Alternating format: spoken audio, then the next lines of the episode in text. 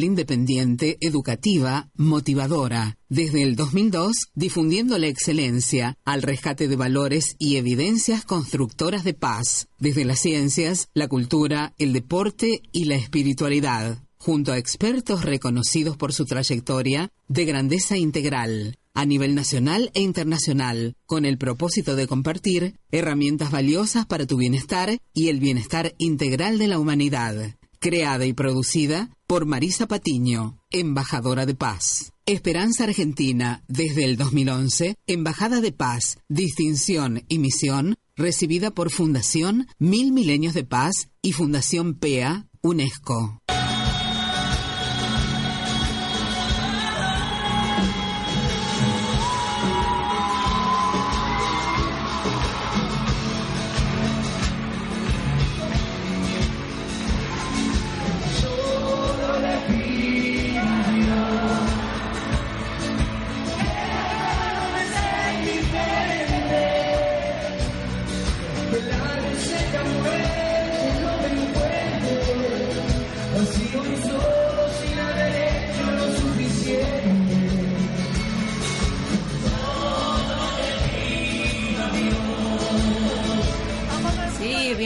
Sí, así es, le pedimos a Dios, ¿eh? porque obviamente estamos en este 20 de febrero del 2017 transitando este nuevo año en esperanza argentina y global, abrazando a todo el mundo desde la FM 99.3, también a través de nuestro canal Evox, ese botoncito que ya tenemos, ese podcast que usted puede llevarnos en su móvil, ¿eh? a través de nuestra página oficial web www.esperanzaargentina.com.ar, porque Esperanza Argentina va con vos siempre dándote herramientas valiosas para tu bienestar y el bienestar integral de la humanidad, que justamente es para construir paz desde las ciencias, la cultura y la espiritualidad y siempre estamos celebrando la diversidad cultural. Y también a todos le damos las gracias y abrazamos fuertemente a todos los oyentes a nivel internacional que nos escuchan por el streaming de esta radio www.radioe99.com.ar. Les habla y les da la bienvenida como siempre Marisa Patiño, directora y productora de Esperanza Argentina, embajadora de paz a su servicio, ¿eh? al de la humanidad justamente eh, esto de dar herramientas y mostrar evidencias que sí se puede transformarse y transformar el entorno. Primero a través de la transformación personal y después se va contagiando, viralizando el entorno para bien, ¿eh?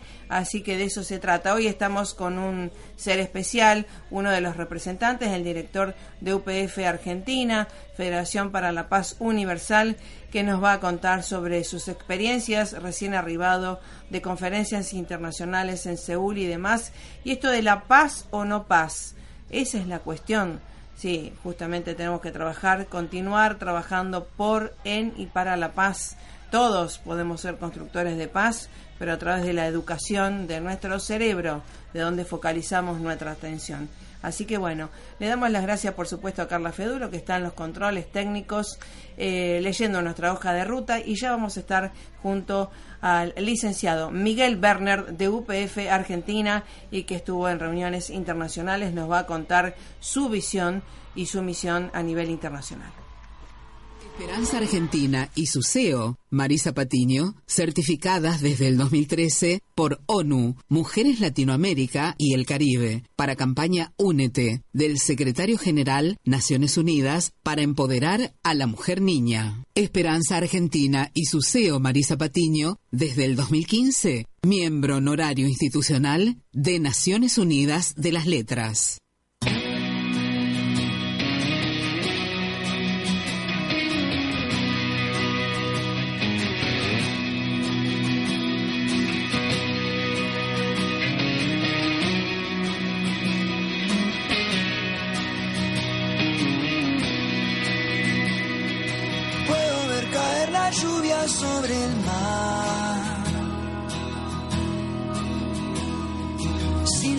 Silenciosa y sin perfume de dolor.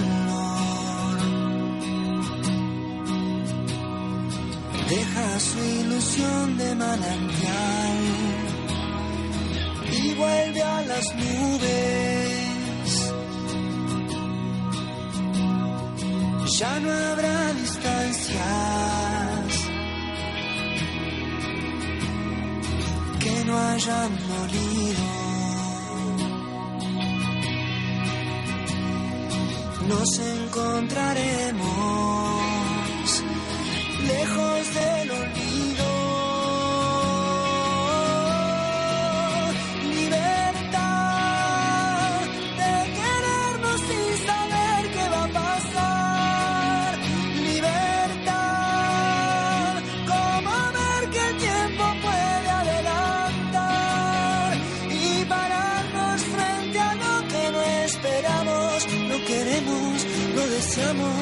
aceptamos final solo libertad.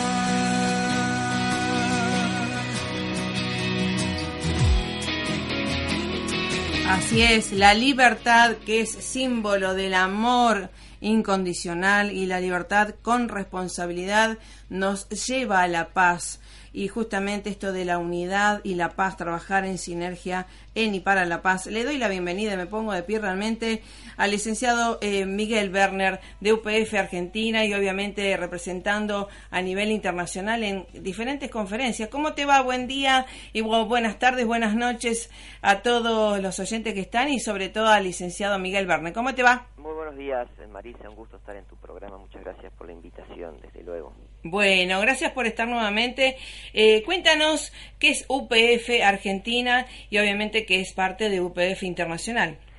Sí, UPF es Federación para la Paz Universal, Universal Peace Federation, que es una entidad eh, relativamente nueva, cumplió 10 años, eh, surgió el, 11 de septiembre del 2005, en Argentina se inauguró el 11 de diciembre del 2005, y bueno, como su mismo nombre lo indica, busca la paz y eh, esta meta, que es un anhelo particular y universal, hoy, digamos, ha cobrado importancia y, digamos, es como, eh, es un tema que está en agenda, por más que muchas veces las medidas que se tomen, digamos, van en contrasentido o muchos hechos que suceden en nuestra sociedad están como eh, en, contrasentido de, de, esta búsqueda de la verdad en una sociedad que a veces es muy materialista, consumista, o, individualista, cuando la paz siempre es, en principio, un acuerdo con dos partes, eh, empezando por uno mismo, hasta llegar a la paz mundial, que es esto tan, tan grande y esta utopía tan inmensa.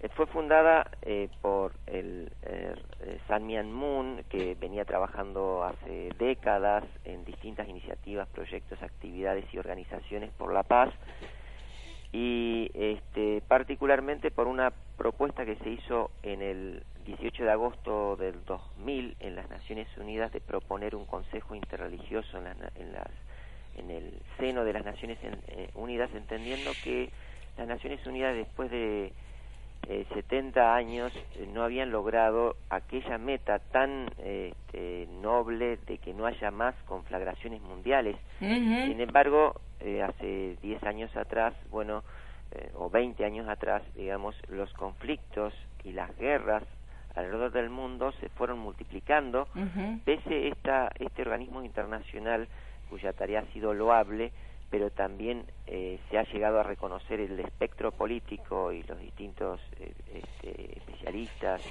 y dirigentes han reconocido que como que así como fue planteada la ONU en su principio necesita de cierta adecuación a este tiempo para comprender la complejidad de las problemáticas y por ende de las soluciones, es decir, las problemáticas no solamente son políticas, las Naciones Unidas es un foro político, pero requiere de la cooperación eh, y del diálogo y del trabajo interdisciplinario de otros sectores de la sociedad, llámese eh, eh, dirigentes de las distintas tradiciones espirituales. claro, líderes religiosos. Organizaciones de la sociedad civil que hoy cobra protagonismo, estando muchas veces en los problemas y solucionando muchas veces problemas donde el Estado no llega por distintas razones entonces, bueno, claro, esa realidad se ha complejizado y bueno, la, la UPF busca reunir el liderazgo de principios, de valores, de paz, eh, de espirituales y de otros ámbitos que puedan eh, entender y puedan trabajar en esa dirección para la construcción de la paz social, empezando por uno mismo, como decíamos hoy, la familia, que es un valor muy fundamental, el diálogo interreligioso, eh, la cultura, el servicio, eh, bueno, distintos ejes de acción que, que son fundamentales para cimentar la paz en, en, en elementos tan fundamentales que tienen que ver con la convivencia como nuestra esencia espiritual que nos hace hermanos y sin embargo en la sociedad en la cual vivimos parece que todos estamos eh, compitiendo y estamos corriendo detrás de intereses, ¿no? Que desvirtúa esa esencia que nos hace hermanos.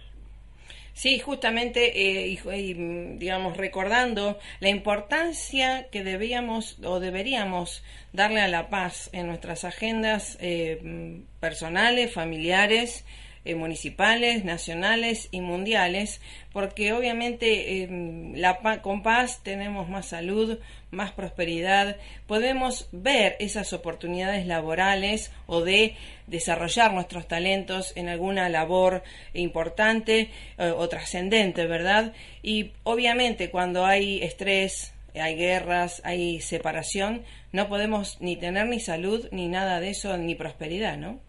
Tal cual es así, este, Marisa, hoy vivimos corriendo muchas veces detrás del, del último adelanto tecnológico o material, eh, sin entender que la verdadera paz, el verdadero desarrollo, eh, el verdadero crecimiento empieza por el crecimiento eh, integral de la persona, empieza por el crecimiento interno para lograr después integrarnos mejor eh, a nuestra comunidad eh, y no ya la competencia, eh, el, el, interés particular que siempre parece que es el norte.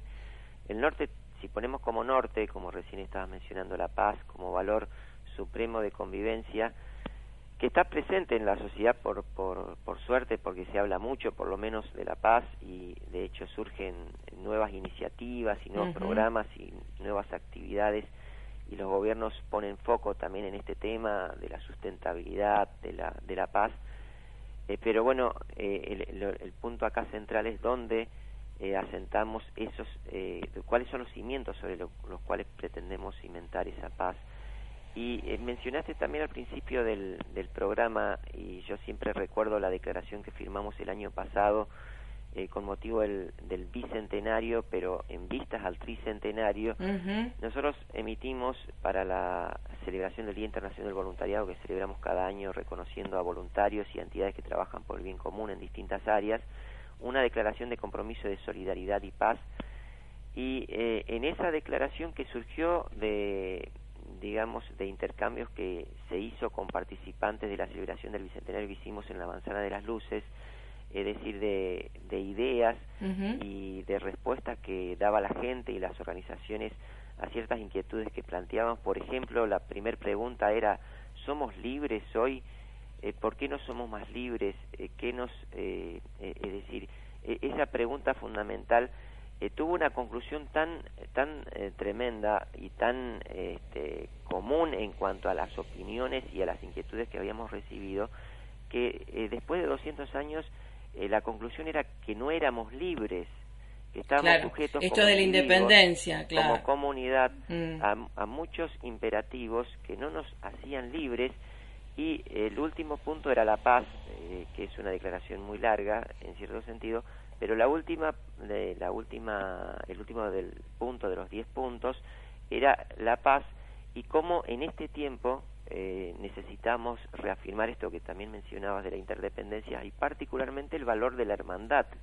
Sí. En el sentido de que si nosotros, en vez de solamente preocuparnos por nuestros propios intereses, nos empezamos a preocupar, y de hecho esta conciencia también existe, de preocuparnos también por lo, por lo que le pasa al prójimo, por lo que le sucede al vecino, este, obviamente cuando nosotros ampliamos esta conciencia colectiva, empezamos a recuperar el bien común tan preciado que es el norte de la política y que también se ha extraviado en cierto sentido, obviamente vamos a también eh, lograr eh, mayor, mayores márgenes de libertad, porque en realidad los, los márgenes de libertad se han perdido porque inmensa masa de gente ha quedado presa eh, de necesidades aún básicas que no tienen eh, cubiertas, llámese salud, llámese... Claro, necesidades básicas insatisfechas. Vivienda, entonces esto conspira contra la paz, conspira contra la seguridad, exactamente. conspira contra la convivencia, porque estos son...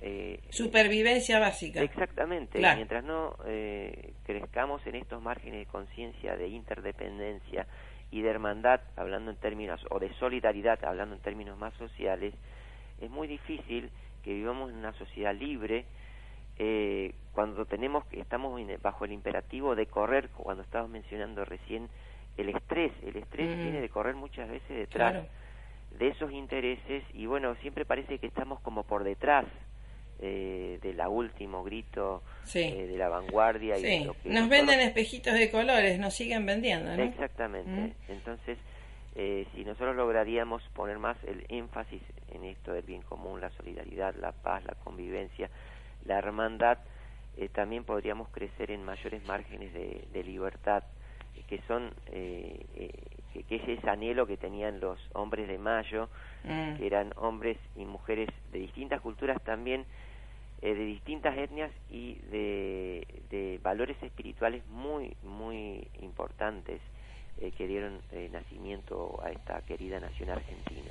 Sí, muy fuerte, sí, sobre todo también ahora el 26 de febrero se van a entregar los Oscar y una de las películas es el, el último hombre de Mel Gibson que trata sobre uno de los que fue a la guerra y que justamente eh, dijo que no iba a digamos no iba a llevar ninguna arma Desmond II y que justamente eh, todo el mundo se le burlaba decía ay sos un hombre de paz en lo que fuera y fue el que digamos socorrió y ayudó a tanta gente a, em, por la vida y que después lo nombraron el hombre más valiente porque en una medio de la guerra no empeñó ningún arma, sino que justamente confió en sus convicciones o principios de paz. Qué, maravilloso, Marisa. Excelente, excelente película, ¿no?